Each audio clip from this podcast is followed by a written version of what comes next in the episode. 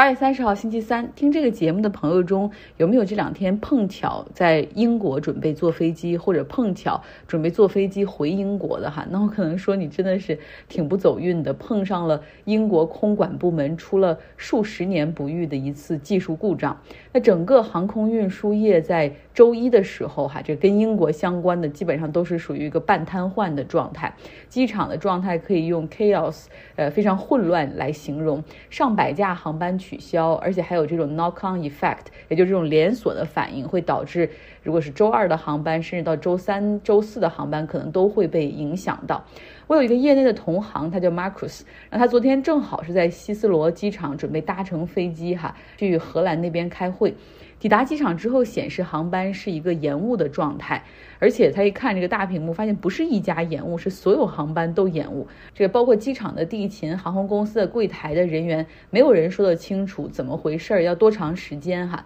那他们就告诉排队的顾客，可以在机场的官网和航空公司的这个 app 上面去等待最新的航班消息。可是上面迟迟也没有什么消息，比如说延误多久，什么时候可以恢复？因为很多人是带了行李，还带着孩子，就为了不断的去确定这些信息要不要改签，就会一直不停的去排队。整个机场充满了气愤、担心，还有不知所措的旅客。呃，最后我认识这个朋友 Marcus，他就在机场决定不能再等下去了，不知道等多久。他从机场离开，然后去了火车站，然后后来买了火车票之后还订了船票，最后总共花了九个小时的时间抵达了自己的目的地荷兰。那英国的航空 Air Control Service 空管部门的系统究竟怎么了呢？就看起来非常像是被黑客攻击了一样，因为不论是他们的主系统还是备用系统都没有办法就是自动去运行那些数据。过去的这个。系统航空公司可以往这个系统里面去上报他们的这个航班的路线，呃，然后那个时间、地点这都有哈，包括航线都有，然后这个系统会进行一个自动的匹配和安排，空管人员进行核对哈，以及负责接入就是进入这个领空的，以及要离开这个领空起飞和降落的那些航班，但是一下子这个自动运算的这个系统忽然就停止了哈，所以没有办法，有两百多个预计起飞的航班取消，然后有两百七十。一个预计降落在英国的航班也被迫取消。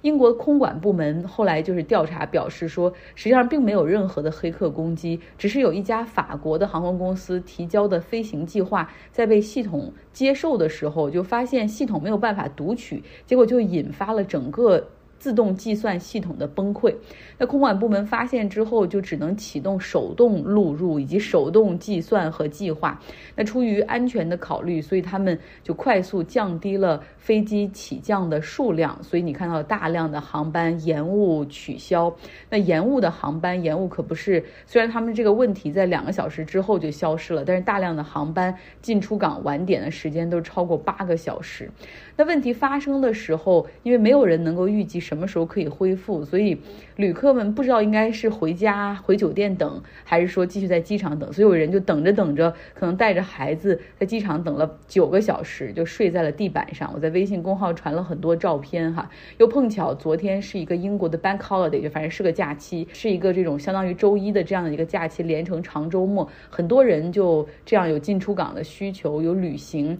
然后也有很多人认为这是这个夏天假日的结束哈。这一天正好有返回英。英国的计划，但是很多人就在这一天没有办法哈去进行他们的行程。更可怜的是，有一些乘客他已经登上了飞机哈，然后就我们都有那样的经历，被告知要进行航空管制哈，需要等待起飞。结果没想到在飞机上一等就是几个小时的时间，然后就非常的热哈。整个发生在英国的这个事儿，实际上也暴露了空管的这个整个系统的一个脆弱性。无独有偶，在美国这边空管系统的风险，最近也被《纽约时报》写了一篇调查报道。美国的联邦航空管理局 FAA 有这样的一个系统哈，它就允许飞行员、航空公司以及空管人员自己主动的去提交安全隐患报告。那《纽约时报》的记者研究了一些现在的数据哈，就是着实发现吓了一跳，因为仅在七月份这一个月里面，美国国内的这个商业航班上报的这种 close calls 就有四。四十六起，就什么叫 close calls 呢？就是差点就酿成大祸的那样的非常紧急的时刻。给大家举两个例子，你就懂了哈。比如说七月二号的这一天，西南航空的飞机降落在新奥尔良的机场，它的降落和同一个跑道上准备起飞的 Delta 航空的飞机仅相差了几秒钟，哈，就一个要降落，一个要起飞，真的就是几秒钟的那种这个时间差，非常的非常的惊险。然后在七月九号这一天，旧金山的机场，美国航空的飞机，他们正在以一百六十英里的时速降落在跑道上，然后另外一家小的航空公司叫 Frontier Airline，它的飞机正好要进入跑道，就是它那个。进入跑道，它那个鼻子往前伸的已经进入到这个跑道里面了，所以用这个上报飞行员的话说，真的叫做 skin to skin，就快要贴上了距离哈，差一点就就会撞上。所以表面上来看，美国已经十四年没有出现过重大的商业航班事故，但是业内人都已经看到了这种日积月累的风险哈，啊，这种 near miss 或者是。呃，close calls 或者这种 fly risk 都是非常恐怖的。那不同于英国这次暴露出来的是他们的这种电脑系统的一个故障，美国的问题出现在人身上哈，就是严重的空管人员短缺。美国总共是有三百一十三个空管机构哈，就不同的地区地域的。那目前只有三个是达到了美国航空管理局 FAA 满员的一个标准状态，其他的另外三百一十个空管机构全都是缺人的状态。那在美国，这飞机其实就像火车、汽车一样普遍。其实每个月的这种飞机的航班量还是很大，每个月大概有一百四十万个班次的航班起飞和降落。那空管部门他们的任务是非常的艰巨的。是什么造成了人手的短缺呢？这要追溯到八十年代，当时美国空管部门的这个人员，因为他们是有工会嘛，然后他们集体罢工，哈，要求政府要增加薪酬。而那个时候的政府是里根政府，他们最恨罢工。然后最想跟这个最最希望那个压制工会的力量，于是就大量解雇了参与罢工的员工，然后之后又雇佣了大量的新人。又因为空管人员的这个岗位实际上是压力巨大，尤其是那种心理压力，就是他们总是不停的要 深呼吸，然后告诉说空中天空很大，他们不会撞上，天空很大不会撞上。所以有的人很多会有职业病，或者做噩梦，或者是 anxiety 哈那种焦虑症。所以这个岗位基本上是允许干二十年就可以提前退休，而现在这个节点又正好赶上大量的员工的退休时段。然后另外呢，你这个空管人员，你不是招进来就行，招进来你还要进行培训，呃，然后这些都需要联邦经费的支持，这个部分也是短缺。可以说，在过去十年里面，美国的商业航班数量增加了百分之五，但是受训有资格持证的这种空管人数的数量却下降了百分之十，哈，所以这就是造成了现在有这么多的看起来非常惊险的这种情况在发生。所以我看了一下这个 miss call report 哈，所以就觉得，哎，真的是很恐怖，政府应该想想办法。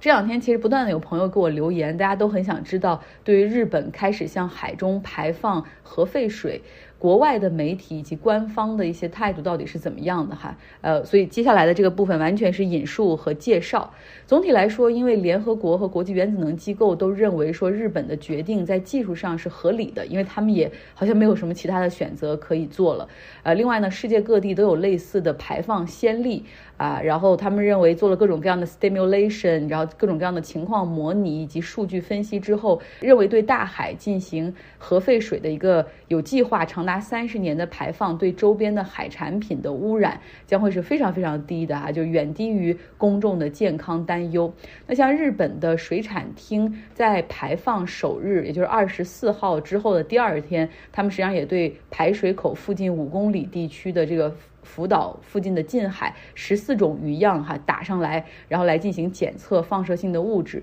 结果呢都是没有检测到这种核辐射的这种物质。啊，那这样的检测和取样还会不断的进行，然后每一次的进行，他们都会向外界公开，然后同时还会把这个再报告给原子能机构以及联合国的这种 watchdog 呃一些部门。但现在呢，主要的反对就是来自于日本的渔民团体以及来自它的邻国哈中国和韩国。呃，我们再回顾一下这个事儿，相信你们都比我更清楚是怎么回事儿哈。这个二零一一年三月十一号的时候，日本发生了大地震，引发海啸，福岛的核电站因为海啸哈是严重的受损，它的第一核电厂里面的一号到三号呃反应堆的机芯是严重的受损。呃，善后工作呢，就是要给这些反应堆去不停的降温，然后他们的办法就是注入冷却水的方法，然后再把这些冷却水，这冷却水进去过一圈之后也会非常的热哈，然后把它们再重新回归到回收到一个存存储的罐子里面。那他们是总共建了一千个存储罐，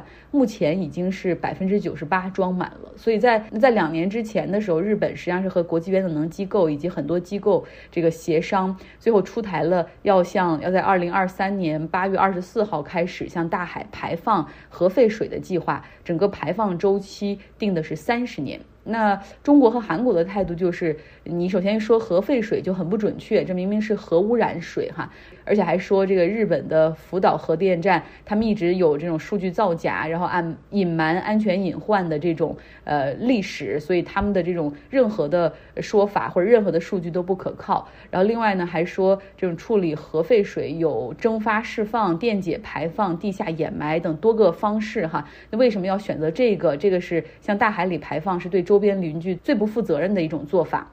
那当然了，业内还有一些其他国家也有支持日本这种无奈之举的学者和机构，他们也指出说，现在这这样的情况实际上是被 politicalization 了，就是很政治化的一个表现啊。然后还指出说，现在中国、韩国以及整个东亚区域内，包括台湾啊，他们建了这些沿海的核电厂之后，其实像这种运行的核电站，像北太平洋已经释放了不少哈这种含有放射性物质的这种废水。然后呢，这些报告也。都给出了有多少核电站的这种数量、在建的数量、排放的数量，这是他可能想知道的哈。外面到底怎么样报道和讲述这些他们的 narrative 和他们的 angle？嗯，那我其实更想知道，就是大家每天在应对、在看到这么多新闻和报道的时候，比较关心，当你在这样的一个充斥着这样新闻的环境下，是否会真的会影响你吃鱼、吃海鲜或者吃鱼生的意愿呢？这就是今天的节目哈，希望你有个愉快的周三。